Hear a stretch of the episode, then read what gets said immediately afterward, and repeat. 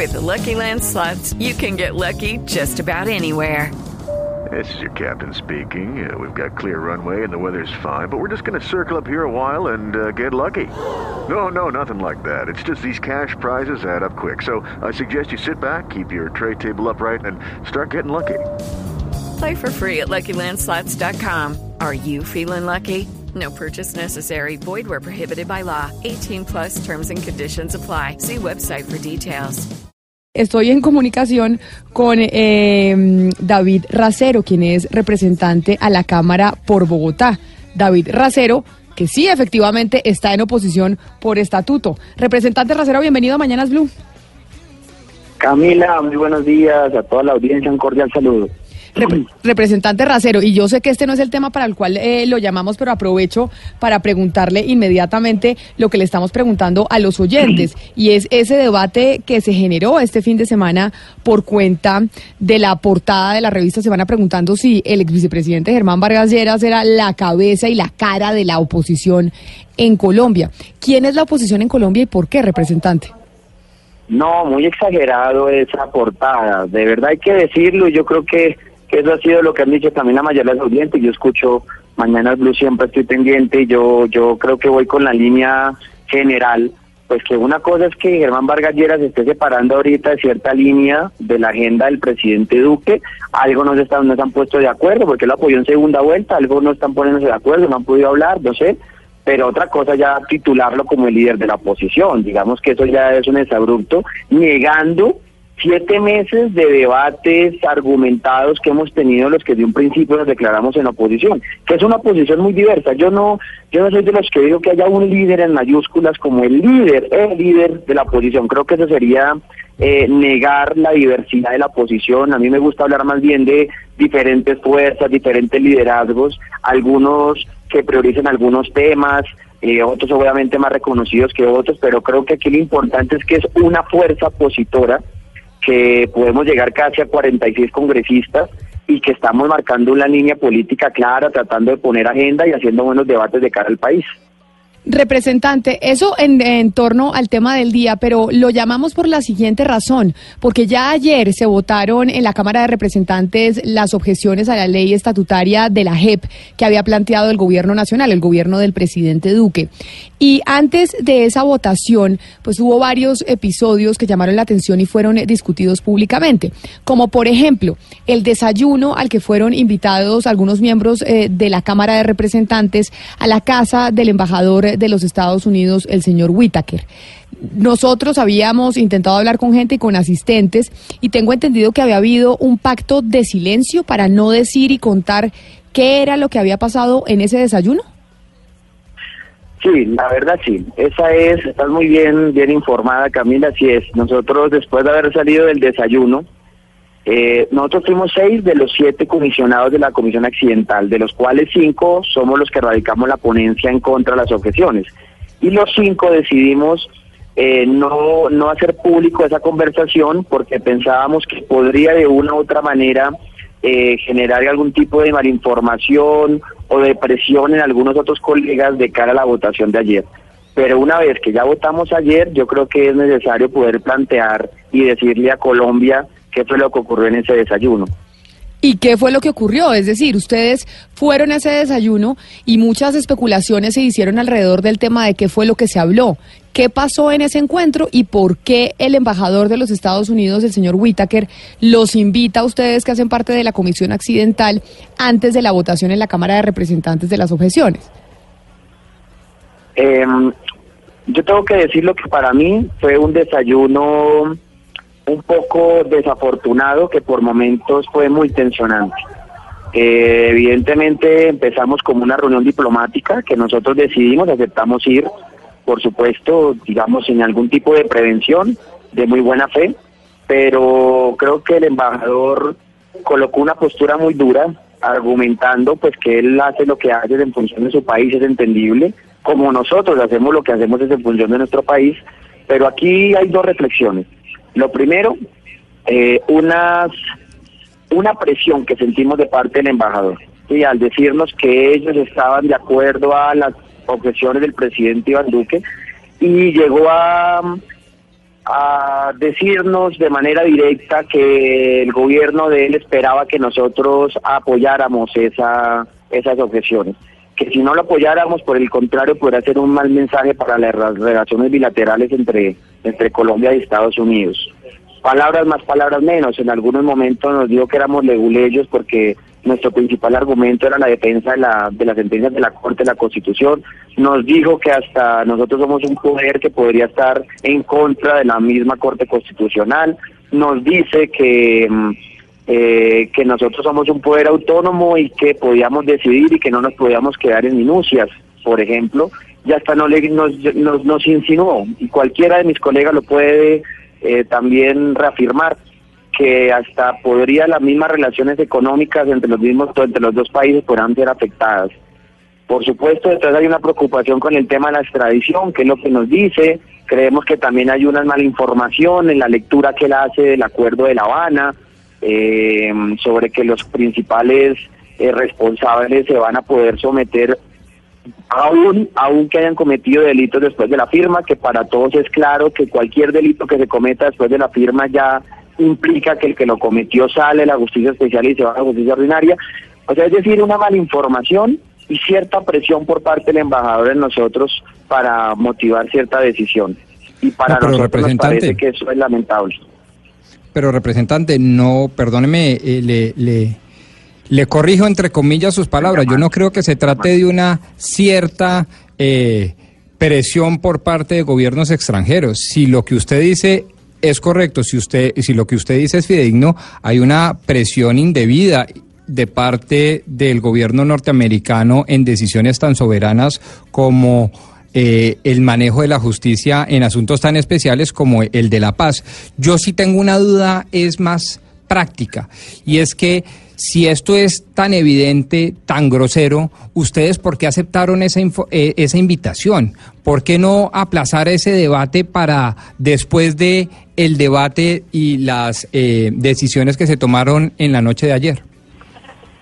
Sí, yo, yo repito, como lo dije ahorita, nosotros fuimos de buena fe y no fuimos ya uno pues era un desayuno que nos invitó a los siete de la comisión, el representante Lozada se excusó desde un principio, tanto de que también estuvo el doctor Prada del Centro Democrático. Fuimos de buena fe a una invitación cordial diplomática que nos hace el embajador. Nosotros tenemos reuniones con muchos embajadores, digamos, eso no es un tema que genere algún tipo de sospecha desde un principio. Evidentemente sabíamos que íbamos a hablar de las objeciones, nos invitó a la comisión. Eh, el tema es cómo se desarrolló el desayuno cuando el mismo embajador, pues digamos, hasta saca expresiones que en verdad nos disgustaron un poco, nos disgustaron un poco tanto em, eh, tratando como de, insisto, de presionar nuestra decisión.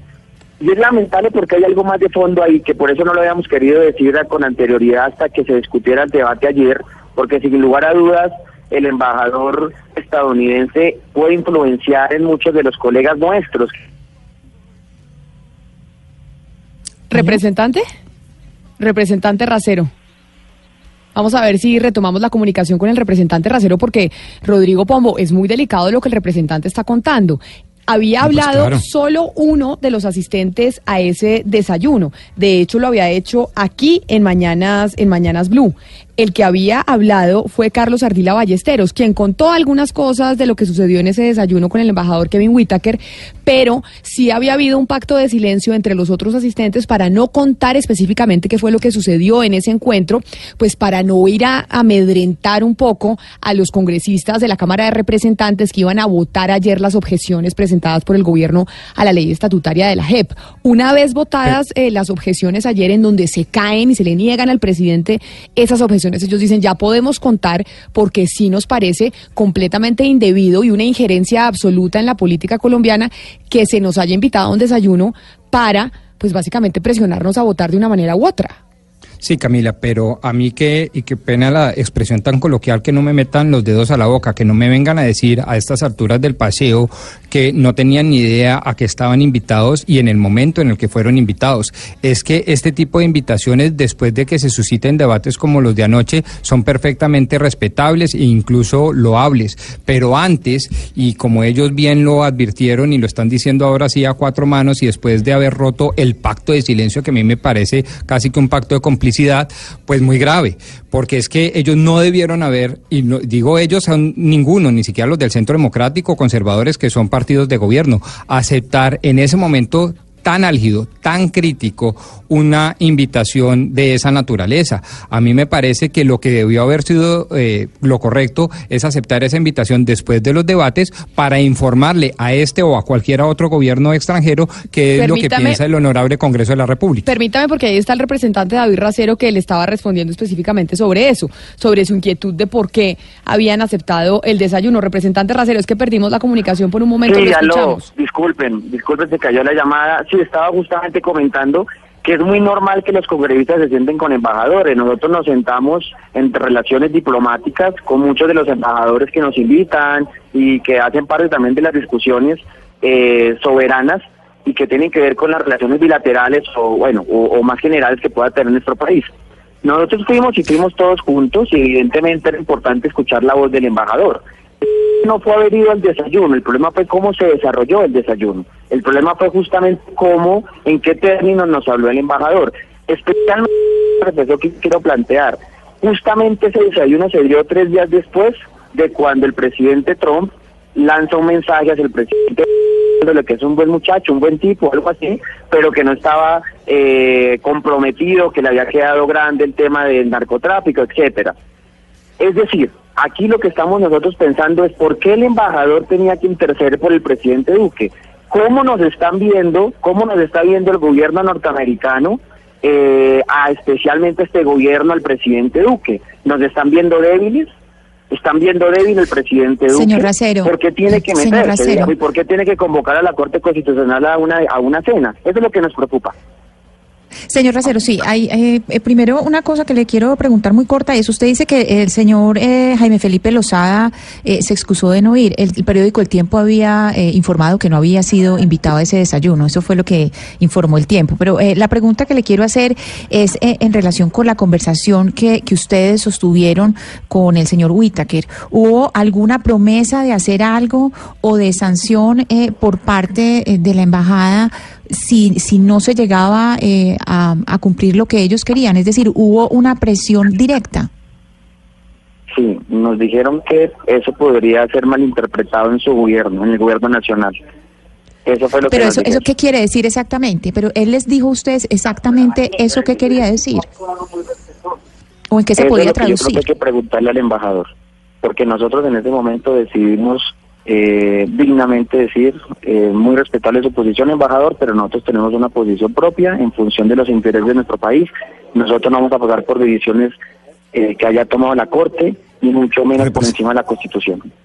Representante Racero, usted dice que es muy común que ustedes, los congresistas, asistan a, cenas, a desayunos y almuerzos con los embajadores. ¿A qué otro eh, eh, almuerzo o cena o han asistido se le cortó, ustedes? Se le cortó la comunicación al, eh, al representante. Vamos a ver si podemos retomarla, Oscar.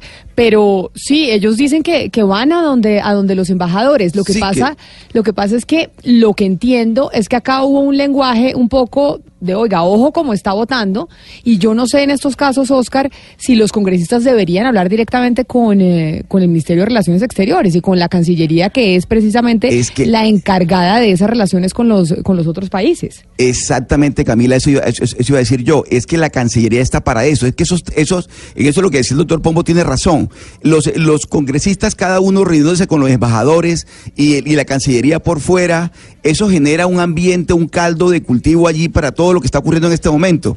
Dimes y diretes, exactamente, además porque el, el embajador se siente empoderado para, para intimidarlos, porque por lo, que ha dicho el, representante Racero hoy es que se sintieron intimidados por el tono en el que les habló el embajador.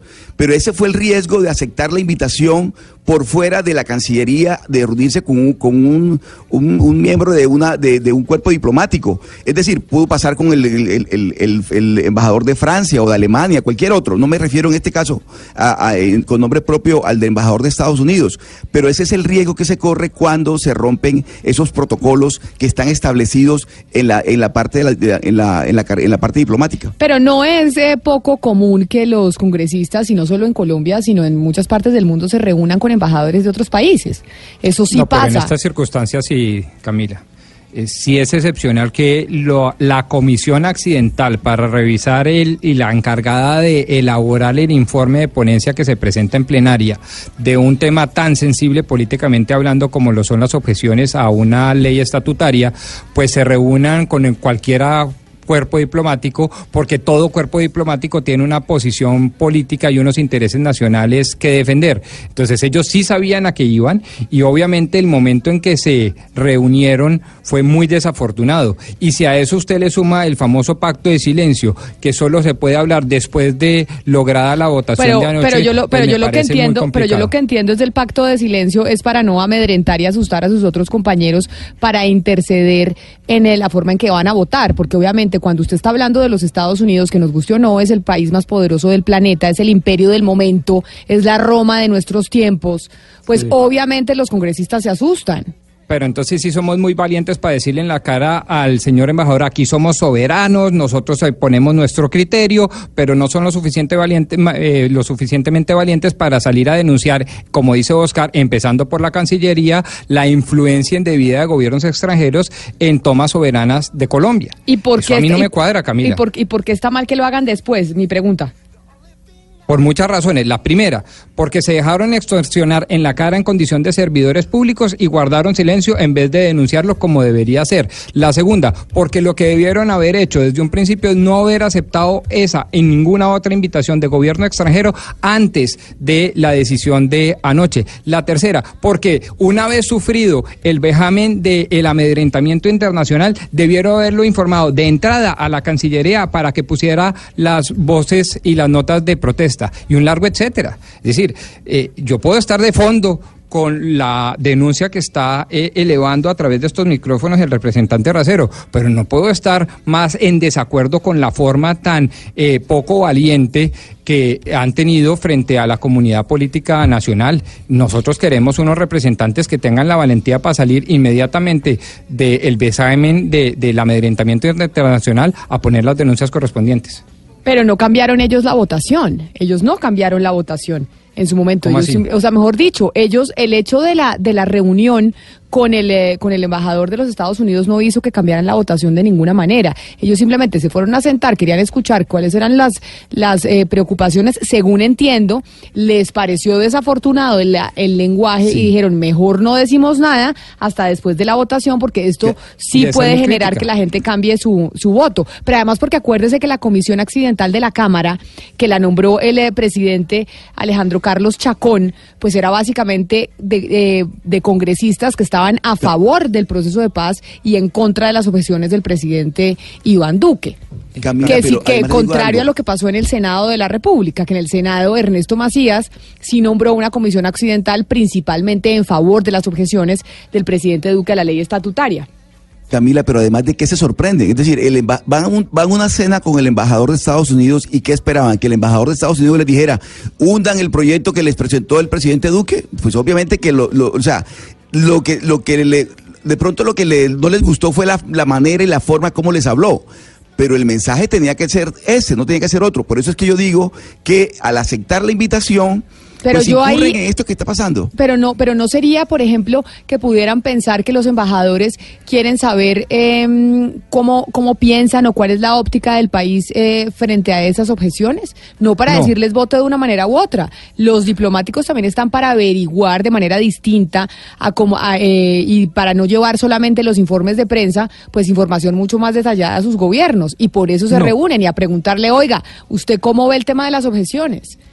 Yo con el debido respeto me alejo de esa posición, me parece que es una posición un tanto ingenua y en momentos tan políticamente sensibles como los que está viviendo el país, pues unos servidores públicos como lo son ciertamente los congresistas no se pueden dar ese lujo. Si yo soy invitado a una cena o a un desayuno o a un almuerzo por el embajador de Noruega o el de Cuba o el de Venezuela, yo sé cuál es su posición política, yo sé cuál es su interés nacional y yo en consecuencia tengo que actuar.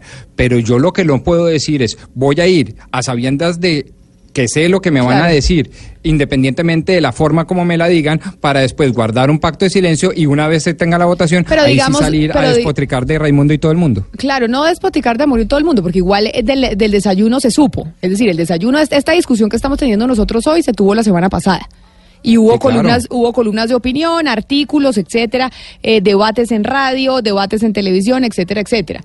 Es decir, esto se supo. Lo que el, el acuerdo era no hablemos de las presiones indebidas para no amedrentar a nuestros compañeros de la Cámara de Representantes. Pues me parece de nuevo, con el debido respeto del representante Racero, un argumento muy fútil, muy superficial, muy mediocre. Eso no se lo cree ni él. Yo lo que creo es que cuando usted es sujeto pasivo de una presión de esa naturaleza, además proveniente de un gobierno extranjero, debe denunciar inmediatamente a través de los canales formales y debe hacerlo con total valentía. Eso sí es un acto soberano. Son las 11 de la mañana, 23 minutos. Lamentablemente no pudimos retomar la comunicación con el representante Racero, quien queríamos, eh, pues queríamos conocer más detalles de esa, de esa reunión y qué fue lo que pasó y qué van a hacer. Entonces ahora los congresistas que manifiestan que hay algún tipo o que hubo algún tipo de presión en ese desayuno. Les recuerdo a nuestros oyentes que estamos preguntando quién es el líder de la oposición después de, mm, de la portada de la revista Semana. Y vamos con unos oyentes, pero antes, Gonzalo, es que el doctor Pombo está enfurecido, entonces póngale música para ver si le baja los ánimos. Estoy- Doctor Pombo, No, no, no, Estoy debatiendo, no pelee tanto, por favor. No Está, está de buen genio aquí en Barranquilla, por favor, Camila. Aquí está feliz, no se preocupe. Doctor Pombo, le voy a traer a Charlie Puth, que seguramente le va a sacar una sonrisa, le va a bajar un poco ese ánimo que tiene en este momento. Esto se llama Done For Me y cae perfecto a esta hora en Mañanas Blue.